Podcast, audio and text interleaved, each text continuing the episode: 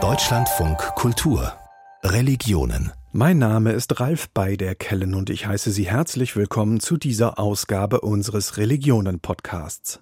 Wir beschäftigen uns diesmal mit Religionen und Drogen. Es wird also im doppelten Sinne spirituell bzw. visionär.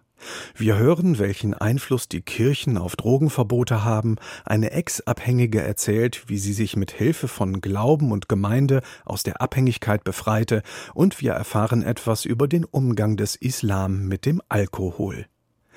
Religion und berauschende Substanzen haben eine lange gemeinsame Geschichte. Während in den Riten diverser indigener Völker Rauschzustände seit Jahrtausenden eine Rolle spielen, sind diese im Christentum weitgehend verpönt, zumal in den protestantisch geprägten USA. Doch Oakland, Berkeley und die San Francisco Bay Area sind in den letzten Jahren zu einem Zentrum der Halluzinogene geworden. Hier gibt es gleich mehrere Gruppen, die sich als Kirchen bezeichnen und die mit Hilfe von Sakramenten, wie sie es nennen, in die Tiefen der menschlichen Seele vordringen wollen. Und dabei, so hat unser Autor Arndt Peltner erfahren, sollte man nicht überrascht sein, Gott selbst zu treffen. Ein Sonntagmorgen an der Ecke Adeline und Ashby in Berkeley, Kalifornien. Ein gewaltiger Wintersturm zieht über die Region, doch was da draußen vor sich geht, interessiert die nahezu 40 Anwesenden des Treffens in den Räumen der Sacred Garden Gemeinde so gar nicht. Der Großteil von ihnen sitzt auf aufgereihten Stühlen, ein paar haben es sich auf Sofas bequem gemacht. Dazu kommen noch knapp 50 Teilnehmer aus allen Ecken der USA, die sich per Video dazugeschaltet haben.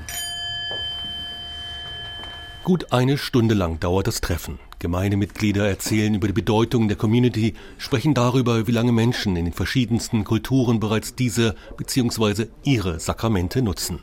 Mit Sakramenten sind hier psychedelische Halluzinogene gemeint. NN-Dimethyltryptamine, kurz DMT, die meist als Magic Mushrooms bezeichnet werden, sich aber nicht nur auf Pilze beschränken. Zu dieser Zusammenkunft am Sonntagmorgen eingeladen hat mich Livy Joy. Ihr war es wichtig, das Interview nach dem Treffen in dem Raum zu führen, um diese wunderbare Kakophonie der Stimmen, wie sie es nennt, einzufangen. Um, so Sacred Garden Community is actually a church. Die Sacred Garden Community ist eine Kirche. Der Kerngrundsatz unseres Glaubens besteht darin, dass wir durch den sorgfältigen Einsatz der Sakramente in unserer Kirche eine direkte Erfahrung des Göttlichen in diesem Leben haben können. Und so sind wir eine Gemeinschaft von Leuten, die alle daran glauben und sich darin einig sind, dass wir, wenn wir zusammenkommen, um die Sakramente unserer Kirche zu praktizieren, eine Erfahrung des Göttlichen machen können. Es gibt für uns drei Community-Werte. Fürsorge, Respekt und Vertrauen. Sacred Garden legt Wert darauf, dass man die Grundwerte einhält und sich gezielt auf die Sakramente vorbereitet. Die Leute durchlaufen ein Gesundheits- und Sicherheitsscreening. Wir bitten sie auch, drei Monate lang zu uns zu kommen und an mindestens acht Veranstaltungen teilzunehmen, bevor wir sie tatsächlich zu einer Konfirmationszeremonie einladen, bei der sie vor der ganzen Gemeinschaft erklären, ja, ich bin mit dem Grundsatz dieses Glaubens einverstanden und bereit, mich für die drei Gemeinschaftswerte einzusetzen. Bis man dann zu einer Zeremonie mit den Sakramenten unserer Kirche eingeladen wird, hat man hoffentlich eine Menge über sich gelernt und herausgefunden, ob dies wirklich der Ort ist, an dem man sein möchte. Nach dieser Probezeit wird man dann zu einer Liturgie eingeladen, die hier im sogenannten Portal, im Gebäude der Kirche oder auch ganz woanders stattfinden kann. Unsere gebräuchlichste Initiationsliturgie nennen wir die Redwood-Liturgie, weil sie mit einem Gang zu den Mammutbäumen verbunden ist. Dabei gibt es das Sakrament namens Janga, eine rauchbare Form von NNDMT. Es ist ein schnell wirkendes Sakrament von kurzer Dauer. Wenn es tatsächlich in den Redwoods gemacht wird, versammeln wir uns an einem Ort in der Nähe des Parkplatzes. Dann wandern wir gemeinsam an eine Stelle im Wald. Dort sind wir ganz still. Dreimal nehmen wir das Sakrament zu uns. Es gibt also drei Runden. Alle rauchen gleichzeitig. Ein Zeremonienmeister leitet uns. Dazu gibt es, wie ich es nenne, die Kadenz der Zeremonie. Heilige Klänge mit einer Rahmentrommel und einer Glocke. Die Mitglieder von Sacred Garden sprechen von den Sakramenten, von der Liturgie. Ganz bewusst benutzt man kirchliche Begriffe. An meiner Aufgabe, anderen zu helfen, ihren Weg zur direkten Erfahrung Gottes zu finden, war das Schönste für mich, dabei Menschen zu finden, die genau das teilen. Und das ist für mich, was Kirche ausmacht. Es ist etwas ganz Besonderes, eine Gemeinde so gestalten zu können, wie wir es wollen. Klar könnten wir auch andere Worte wählen. Wir könnten dazu Gemeinschaft oder Versammlung sagen, aber das wollen wir nicht. Uns ist es wichtig klarzumachen, dass wir unsere Version von Gott oder Göttlichkeit oder Geist finden wollen. To find whatever version of God is our version of God or divine or spirit. Uh. Wir sind die größte psychedelische Kirche der Welt. Wir stellen unseren Mitgliedern Cannabis, Pilze und DMT als Sakrament zur Verfügung. Für uns sind das Werkzeuge, um den Zugang zur Seele zu bekommen. Diese Werkzeuge an einem sicheren Ort zu bekommen und sie dann benutzen zu können, ist unsere große Aufgabe. Nur wenige Kilometer entfernt in den Oakland Hills steht das Haus von Dave Hodges. Er ist der Gründer und Leiter der Ambrosia Church, einer Gemeinde ohne eigenen Kirchenraum. Uh, Wir haben ursprünglich als Cannabiskirche angefangen, weil in Oakland 2004 eine Strafverfolgung für Cannabisbesitz bei Erwachsenen ausgesetzt wurde. Oakland ist ein wunderschöner Ort, einer der freundlichsten Orte. Ideal also, um so etwas wie eine Cannabiskirche zu eröffnen. Für uns überraschend kam dann, dass sechs Monate später ein weiteres lokales Gesetz verabschiedet wurde, mit dem alle entheogene Pflanzen dem gleichgesetzt wurden. Das war dann der Zeitpunkt, an dem die Pilze für uns wichtig wurden. Denn Entheogene konnten so für religiöse und spirituelle Zwecke genutzt werden. Entheogene sind Stoffe, die in Pilzen, Kräutern oder Kakteen vorkommen und die nach der Einnahme als Tee oder geraucht spirituelle Erfahrungen hervorrufen sollen. Die Ambrosia Church zählt nach eigenen Angaben mehr als 100.000 Mitglieder weltweit. Als Mitglied zählt, wer sich online registriert hat und bereits Marihuana oder DMTs, eben die Sakramente in den Verkaufsräumen der Church erworben hat. Treffen der Gemeinde gibt es nicht. Man geht auf die spirituelle Reise in den eigenen vier Wänden, in der Natur oder bei Freunden. Und doch hat Hodges in seinem Haus mit Blick auf Redwoods und Eukalyptusbäume auch einen eigenen Raum, in dem manche Mitglieder Gott treffen können, wie er selbst sagt.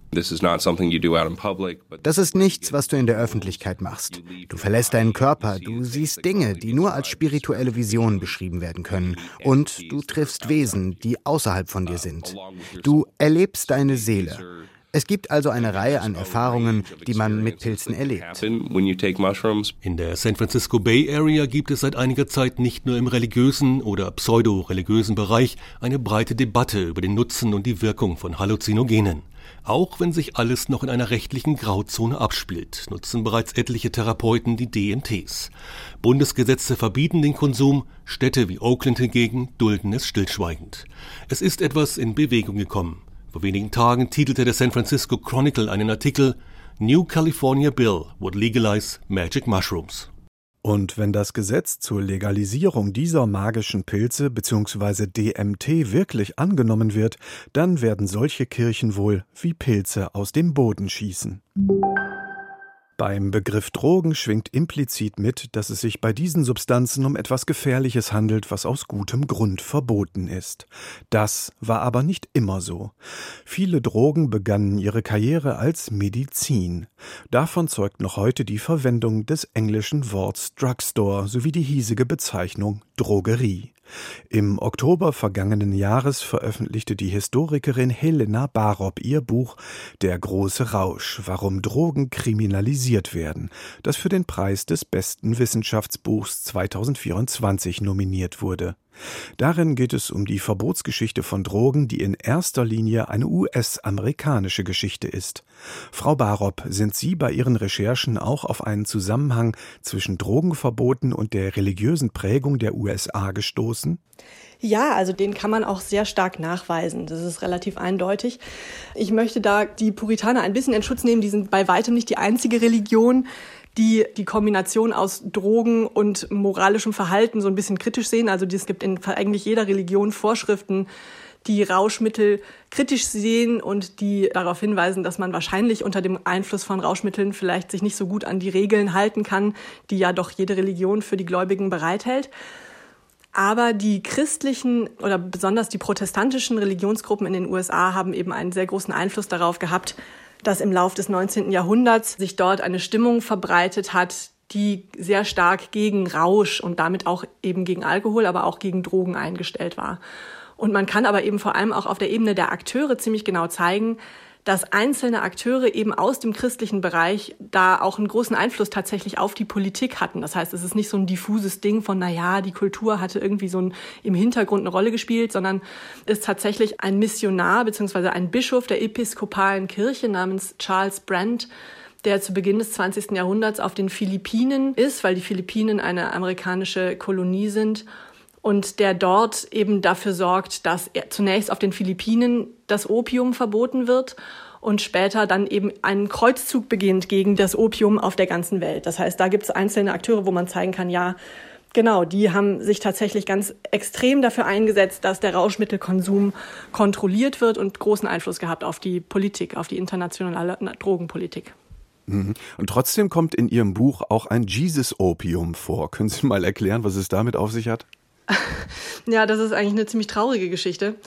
Also in einer Zeit im 19. Jahrhundert, vor allem auch in kolonialen Kontexten, waren ziemlich viele Missionare oder ziemlich viele Protestanten unterwegs in aller Welt, um das Evangelium zu verkünden und haben unter anderem in China große Probleme damit gehabt und hatten dann das Gefühl, das liege daran, dass die Leute in China so viel Opium konsumierten. Und was sie dann getan haben, war, dass sie zum Teil auf ihren Missionsstationen so Entgiftungsstationen aufgebaut haben, um den Leuten zu helfen. So ja, jedenfalls war so der Vorwand. Und das Problem war, man wusste noch so gut wie nichts über Abhängigkeitskrankheiten und über die körperlichen Zusammenhänge. Und es war gleichzeitig so, dass man sehr stark davon ausging, dass es eine moralische Verfehlung war, die da stattfand. Also dass Sucht und Abhängigkeitskrankheiten eigentlich nicht was Körperliches sind, sondern eigentlich damit zusammenhängen, dass jemand versagt hat, sich nicht ordentlich benommen hat, sich nicht zusammenreißen konnte, ja.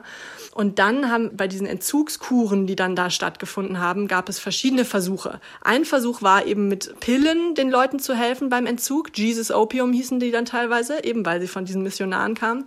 Und die haben wunderbar funktioniert ganz oft.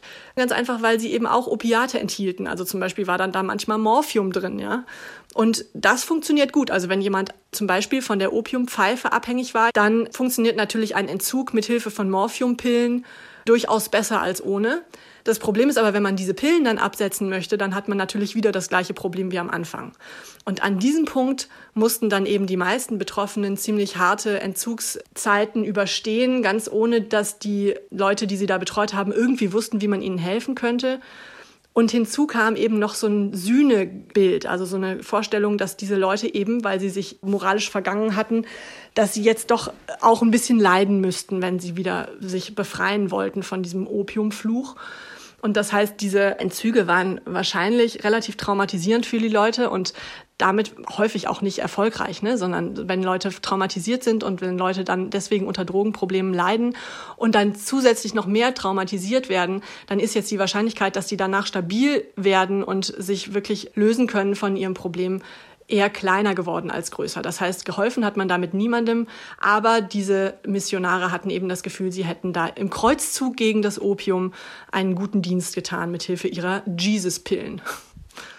Kommen wir mal von China nach Indien. Auf der zweiten internationalen Opiumkonferenz 1925 in Genf sollte ja neben Kokain und Opium auch Cannabis geächtet werden. Mhm. Die Inder wollten da aber erstmal nicht mitmachen. Warum? Naja, die Inder, die haben sofort protestiert. Also man muss dazu sagen, insgesamt war das so, dass die ganzen Diplomaten erstmal so ein bisschen erstaunt waren. Der Einwurf oder der Vorschlag, Cannabis zu verbieten, kam aus Ägypten. Ägypten war erst seit ganz kurzem überhaupt unabhängig und deswegen überhaupt selber vertreten auf diesen Konferenzen. Und dann kam da eben dieser ägyptische Delegierte mit dem Vorschlag, man solle jetzt Cannabis verbieten. Und alle so, ja, äh, was? Cannabis? Okay aha, die kannten das irgendwie als Bonbon, das man Kindern gibt, wenn sie zahnen, weil das ganz gut irgendwie gegen die Schmerzen hilft und so. Aber denen war das nicht bekannt, dass das ein Problem ist. In den meisten Teilen der Welt war es keins, übrigens in Deutschland auch überhaupt nicht. Aber weil man ja gerade schon mal dabei war, Sachen zu verbieten, konnte man Cannabis auch mit dazu nehmen. Und nur die indischen Delegierten haben sofort protestiert. Erstmal aus einem rein praktischen Grund, weil die gesagt haben, das wächst bei uns überall. Der Delegierte hat sich so gedacht, okay, das ist so ein bisschen wie wenn wir jetzt in Deutschland sagen würden, wir verbieten Löwenzahn. Aber er hat eben auch darauf hingewiesen, dass das in verschiedenen, und Indien ist da ja sehr vielfältig in seiner Kultur, in verschiedenen kulturellen Zusammenhängen, dass Cannabis in Indien eben auch eine wichtige Rolle spielt. Also im Hinduismus gibt es eben Riten, die das Cannabis eben auch so als rituelles Teil eingebettet haben in ihre spirituelle Kultur.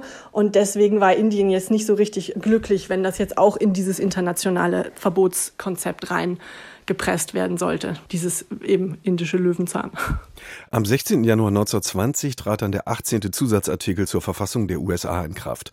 Damit wurde die Alkoholprohibition gesetzt. Und inwiefern waren auch daran die Kirchen beteiligt? Also es war eine relativ bunte Koalition von Leuten, die im späten 19. Jahrhundert das betrieben haben, also die dafür waren, dass man den Alkohol verbieten sollte. Das waren einmal Leute wie zum Beispiel Eugeniker, Eugeniker, die eben das Erbgut vor den Suchtkranken beschützen wollten. Dann waren es aber auch SozialpolitikerInnen, die gesagt haben, na ja, Armut, das liegt alles an der Alkoholsucht. Aber es waren eben auch wieder christliche AktivistInnen, die gesagt haben, der Alkohol führt dazu, dass die Leute kein moralisches und christlich gutes Leben führen können. Und deswegen müssen wir die Leute davor schützen. Und dazu muss man sagen, solche Meinungen in christlichen Umfeldern gibt es vielleicht immer mal wieder. Findet man wahrscheinlich, wenn man lange genug sucht, in jeder Gesellschaft. Aber im späten 19. Jahrhundert in den USA waren diese Leute relativ dominant in der Gesellschaft und es war vor allem so eine Stimmung, wo man davon ausging, das ist auch die Aufgabe des Staates. Also der Staat war sozusagen nicht der Rechtsrahmen, sondern der Staat war so eine Art Erziehungsberechtigter, der versucht hat, das Individuum moralisch zu verbessern. Und dazu gehörte eben auch der Versuch, dass man gesagt hat, wir verbieten jetzt mal Alkohol und schauen mal, ob wir nicht damit den Leuten helfen können, ein moralischeres Leben zu führen. Antwort war nein, es ist ziemlich in die Hose gegangen, das hat überhaupt nicht funktioniert. Die Leute haben wild weiter getrunken. Es ist ein unglaublicher Schwarzmarkt entstanden. Sehr viele Leute sind gestorben an dem Alkohol von sehr schlechter Qualität, den sie getrunken haben. Und der Staat hat sehr viel Geld verloren, dadurch, dass er das eben verfolgen musste und die Steuern nicht mehr bekam. Und sie haben es auch nicht lange durchgehalten. Ne? Also 1933 wurde dann die Alkoholprohibition wieder aufgehoben und wieder mit dem nächsten Verfassungszusatz wurde dann dieses Experiment, dieses sogenannte noble Experiment beendet. Bleiben wir in den USA. Ein Kapitel in Ihrem Buch trägt den Titel Vom Medikament zur Erleuchtung, psychedelische Medikamente, die Entdeckung von LSD und Co. Nun bedeutet psychedelisch ja die Seele offenbarend. Und schön fand ich in dem Zusammenhang diese Geschichte, dass 1962 ein Doktorand von Timothy Leary das sogenannte Karl-Freitags-Experiment durchgeführt hat. Können Sie das mal kurz erläutern? Genau, das war ein Doktorand von Leary. Man kann dazu sagen, Leary hat in Harvard geforscht als Psychologe. Und am Anfang ging es um Psilocybin, das ist der Wirkstoff in Magic Mushrooms. Und später ging es dann auch um LSD. Aber es ging darum, dass man an einer Uni am Karfreitag eine Gruppe von Studenten ausgewählt hat. Ich glaube, es waren 20. Und zehn davon wurde davor eine psychedelische Substanz verabreicht und die anderen zehn haben einen Cocktail bekommen, der eben keine psychedelische Substanz enthielt, aber auch machte, dass man so ein bisschen kribbelig wurde, so dass das sozusagen als Placebo, damit die nicht wussten, wer von denen jetzt ein, ein Medikament bekommen hatte und wer nicht. Denn diese, muss man dazu sagen, das, was wir als heute als Drogen bezeichnen, wurde damals als Medikamente erforscht. Und die gingen dann also in die Messe und von diesen 20 Leuten hatten elf eine Erleuchtung, hatten eine mystische Erfahrung während dieses Gottesdienstes. Und von diesen elf war einer eben aus der Kontrollgruppe und die anderen zehn waren aus der Gruppe, die die psychedelische Substanz bekommen hatten. Und das war sozusagen ein Beleg, mit dem man zeigen konnte, ah ja, diese Medikamente, die eigentlich erforscht wurden in verschiedenen Zusammenhängen, als Medikament gegen Alkoholsucht zum Beispiel oder gegen Depressionen oder so weiter, diese Medikamente haben noch eine andere Fähigkeit, die weit über das hinausgeht, was eigentlich in das Feld der Medizin reingehört. Und zwar können die möglicherweise unter bestimmten Umständen mystische Erfahrungen ermöglichen und das war natürlich wahnsinnig interessant, auch weil natürlich mystische Erfahrungen sind jetzt auch nicht gerade das Kerngebiet der psychologischen Forschung, sondern damit haben sich sozusagen alle, die sich damit beschäftigt haben, sofort ziemlich weit wegbegeben von der Wissenschaft. Und gleichzeitig hat sich im Lauf der Zeit eben herausgestellt, dass gerade diese mystischen Erfahrungen teilweise eine ganz interessante heilende Wirkung auf Leute haben können. Also dass zum Beispiel Leute, die so eine Erfahrung gemacht haben, auch lange danach noch sich anders fühlen als davor und dass das auch eben auf bestimmte Krankheitsverläufe Einfluss haben kann. Das heißt, es hat doch irgendwie auch eine medizinische Wirkung, aber es ging dann eben auch rein in das Feld der Religionen, was jetzt dem Ruf dieses Forschungszweiges nicht unbedingt gut getan hat. Und es hat ja dann eben auch nicht lange gedauert, bis der Staat das einkassiert hat und jahrzehntelang gar nicht an diesen Substanzen geforscht wurde. Hat der War on Drugs, der Krieg gegen die Drogen in den USA, auch etwas von einem Kreuzzug? Na, Sie haben das Wort ja jetzt schon selber häufiger irgendwie verwendet. Ich meine, die Kreuzzüge, da waren ja auch einige eigentlich, bevor es losging, zum Scheitern verurteilt, wenn man sich das aus der Retrospektive ansieht ich glaube, das hat schon seine Berechtigung, eben weil es gar nicht so sehr darum geht, ob das am Ende funktioniert, sondern es geht vor allem um diese Geste desjenigen, der sich da auf den Weg macht. Ne? Also auch die Kreuzzügler, die wollen ja vor allem zeigen, dass sie ganz besonders sozusagen auf der richtigen Seite stehen, das Richtige tun und alles dafür opfern. Und diese Geste ist meistens viel wichtiger als das, was dann am Ende wirklich militärisch dabei rauskommt. Und so ist es im War on Drugs auch. Also sozusagen diese moralische Verurteilung von Drogen entkoppelt sich relativ schnell davon, ob das am Ende funktioniert. Und man kann nämlich sagen, es ist von Anfang an so, es gibt keinen Moment in der Geschichte des War on Drugs, wo man nachweisen kann, dass irgendwelche politischen Maßnahmen, seien sie noch so drastisch, tatsächlich in den Zahlen irgendeinen merklichen Effekt gezeitigt haben. Nirgendwo gibt es mal den Fall, wo man sagt, ah, und das haben wir gemacht und dann sind die Zahlen so und so runtergegangen. Das ist einfach komplett voneinander unabhängig.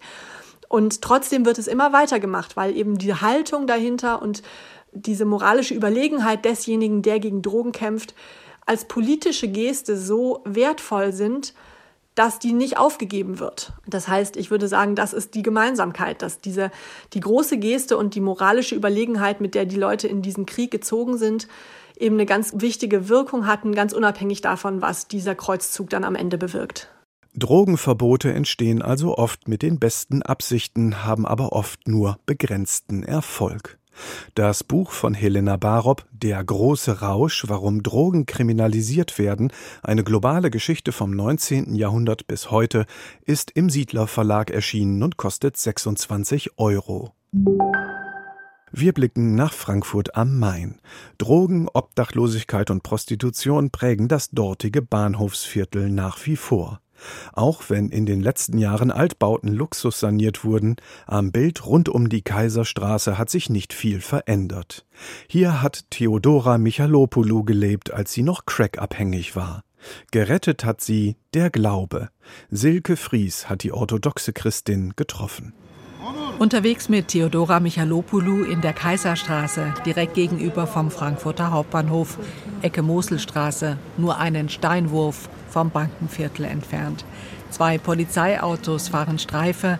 Auf einem Bordstein sitzt eine Gruppe junger Leute. Theodora kennt sie. Sie sind das, was sie mal war, drogensüchtig. Da hinten sind die Nächsten. So, hier, guck mal, da, wo die jetzt sind, habe ich gelegen. Hier habe ich gelegen, überall. Schrecklich. Da verliert man sein Selbstwertgefühl. Da verliert man sein Selbstwertgefühl. Theodora Michalopoulou hat die Kaiserstraße überlebt. Zehn Jahre auf Crack, zehn Jahre, die Spuren hinterlassen haben. Sie sieht älter aus als 65, sie sei vergesslich geworden. Das rauchbare Kokain habe bei ihr zu Asthma geführt. Bekannt ist, dass Crack den Stoffwechsel des Gehirns schädigt. Es kann unter anderem zu Atemlähmungen und Herzstillstand führen. Seit 20 Jahren ist Theodora clean. Geholfen haben ihr der Glaube und die griechisch-orthodoxen Priester in Frankfurt. Pater Gregor von der Kirche Heiliger Prophet Elias erzählt, wie seine Vorgänger Theodora damals beschrieben haben. Dass sie wirklich im Boden war, dass sie wirklich sehr, sehr schlecht dran war, menschlich kaum zu beschreiben, was für eine Situation sie da war. Und niedriger, tiefer ging es nicht.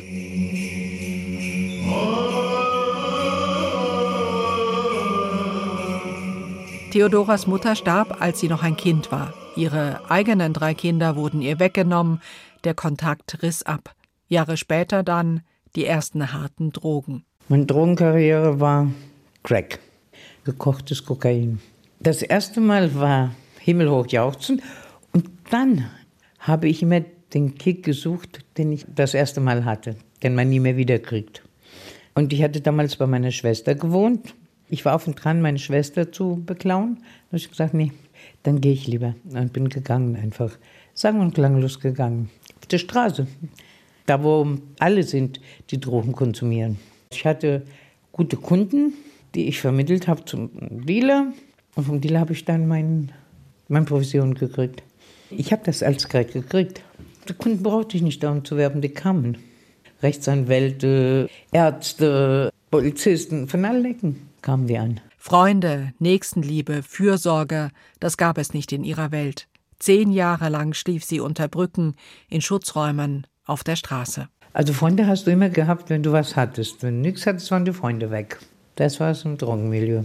Das ist ein einsamer Kampf. Entweder du überlebst oder du stirbst. Wenn die Kirche und der Glaube nicht wäre, ich weiß nicht, wo ich wäre. Vielleicht auch nicht mehr hier. Ich kann sagen, die Kirche hat mir das Leben gerettet. Doch, das kann ich sagen.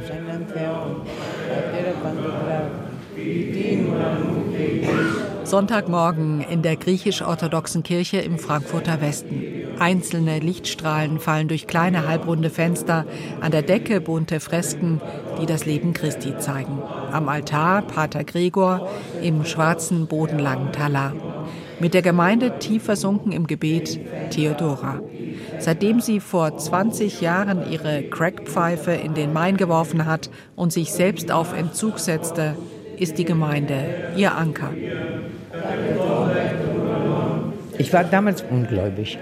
Und der Pfarrer hat mich so Schritt für Schritt begleitet, dass ich so bin, wie ich jetzt bin. Fest im Glauben.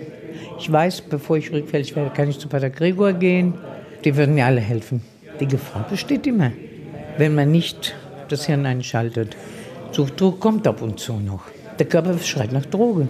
Und ich habe halt meine Methode gefunden. Ich gehe immer im Wald raus und schreie einfach. Schreie es aus mir raus. Es ist eine Tatsache, dass wir als orthodoxe Christen bis heute noch aktiv verbandelt sind mit der Kirche und deswegen etwas Selbstverständliches ist, dass auch ein Priester an allen unseren Alltäglichkeiten aktiv teilnimmt. Immer wenn ein Kind geboren wird, wird der Priester hinzugerufen, wird die Mutter gesegnet, wird das Kind gesegnet. Wenn das Kind 40 Tage alt ist, wird es eingeführt. Wenn jemand verstirbt, wenn es jemandem schlecht geht, wenn es Streit in der Familie gab, wenn jemand im Krankenhaus ist wegen größeren oder kleineren Sachen, es wird der Priester immer gerufen. Es berühre ihn, wie sehr Theodora heute auf Menschen zugehe, sagt Pater Gregor. Sie hätte mittlerweile Kontakt zum ältesten Sohn, der in Amerika lebt. Das wenige, was Theodora mit Putzen verdient, teile sie großzügig. Und wenn sie sich auf den Boden setze im Bahnhofsviertel und mit den Drogenabhängigen spreche, mit ihnen ihr Essen teile, das bewege ihn. Sie hat ja unglaublich viel an sich gearbeitet und unglaublich viel getan. Und es war ihre Entscheidung, von diesen ganzen Sachen loszukommen. Wir waren dann die Hand, die sie ergriffen hat, um aus dieser ganzen Sache rauskommen zu können. Aber hätte sie ihre eigene Hand nicht ausgestreckt, hätten wir da natürlich nicht helfen können. Nichts kann stärker sein als die Liebe. Die Liebe besiegt alles, die Liebe hält allem stand. Das Problem ist leider sehr oft, das ist manchmal auch der Weg hin zu den Drogen, dass es manchmal leider an dieser Liebe fehlt, entweder sie geben zu können oder sie zu empfangen. Das ist dann der Grund, weswegen wir manchmal auch in den Drogen landen und das ist sehr oft auch der Grund, weswegen wir aus den Drogen nicht mehr rausfinden. Theodora hat Liebe und Mitgefühl im Glauben gefunden und Freunde in der Gemeinde. Die Stärke, clean zu bleiben, hätten ihr die Beichte gegeben, das Glaubensbekenntnis und das Abendmahl. Beichte, da kriege ich die Erleichterung. Abendmahl, das ist für mich ein Strahlen, eine, eine Freude, ein unbeschreibliches Gefühl. Ich mache jetzt keine Schritte nach hinten, sondern Schritte nach vorne. Und das schon seit 20 Jahren. Ohne Glauben und ohne den Pfarrer hätte ich das nicht geschafft. Wir gehen noch einmal ins Bahnhofsviertel. Hinter einem Pappkarton sitzt ein junger Mann. Ein Schirm schützt ihn, auch vor neugierigen Blicken. Die Drogen haben ihn ausgemergelt. Er ist ein ganz lieber. Ich bin oft hier. Es sind genug Jugendliche da, mit denen versuche ich Kontakt aufzunehmen, um die von meinen Dummheiten wegzubringen. Und ich meine, wenn man in drei Jahren einen weggekriegt hat, da hat man schon Gutes getan. Besonders der Islam ist für seine strenge Ablehnung von Rauschmitteln bekannt, zumal für sein Alkoholverbot.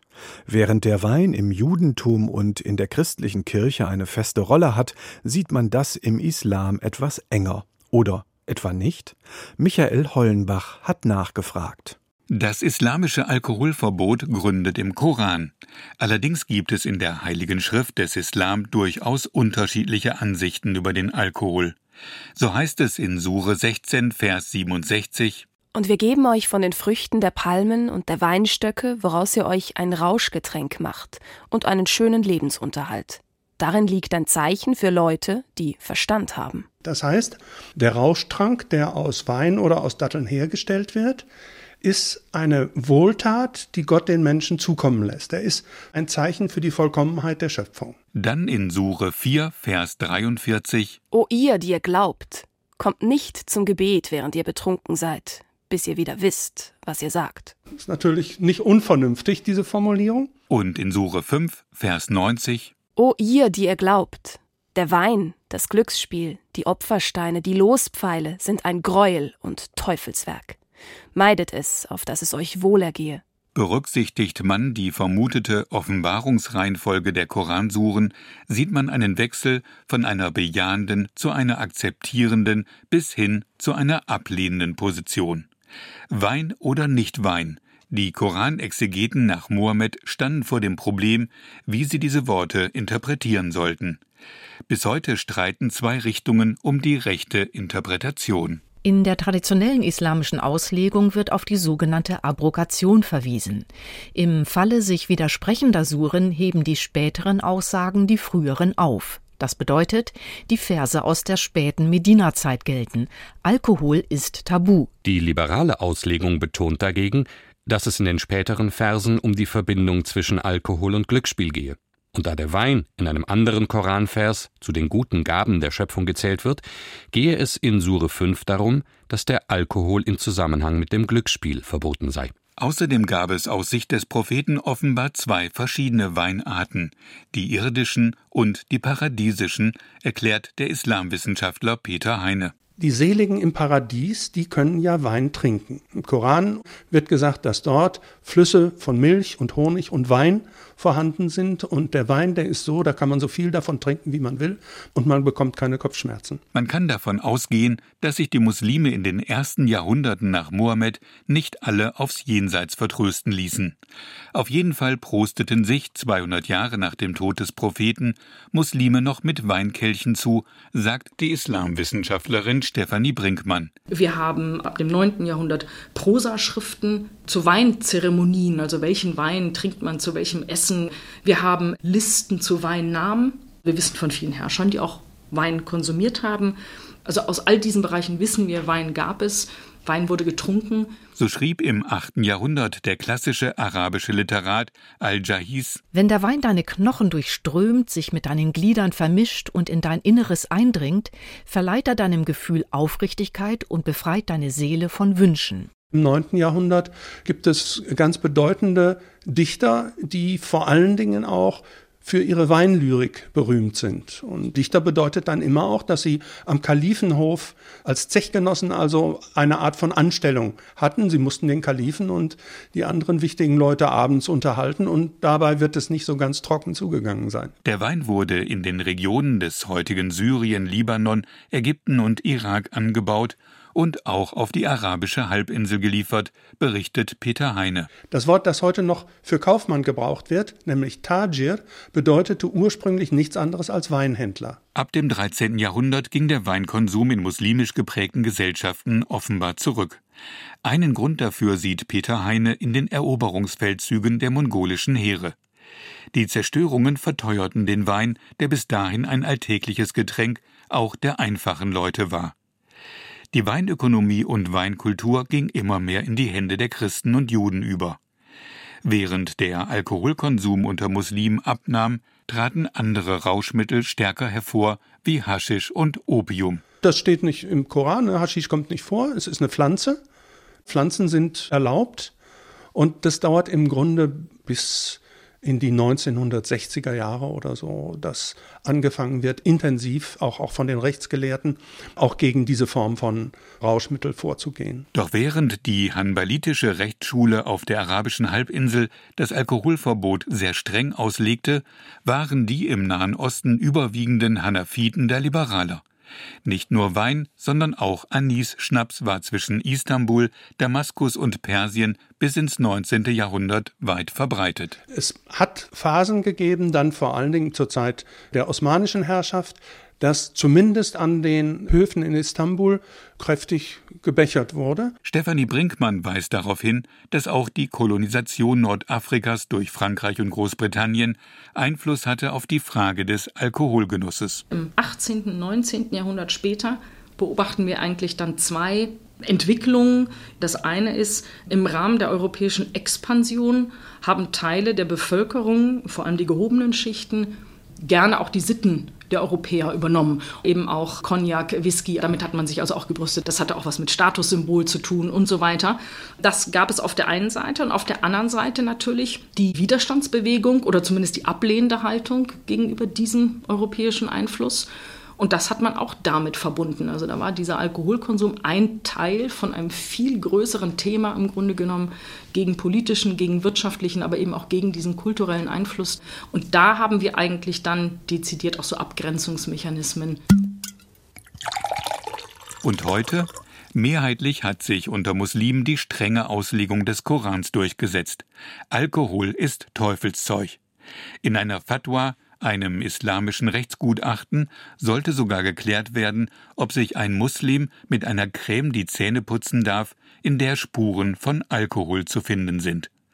Und auch die Einnahme lebenswichtiger Medikamente, die Alkohol enthalten, wird heftig diskutiert. Da ist es dann schon interessant, dass also auch fromme Leute diese Medikamente dann ablehnen, obwohl es genügend äh, entsprechende muslimische Rechtsgutachten gibt, in denen gesagt wird, in dem Fall darf das, ja muss das sogar dann genommen werden. Fromme Muslime beschäftigt auch die Frage, ob sie selber sündigen, wenn sie andere nicht vom Alkoholkonsum abhalten.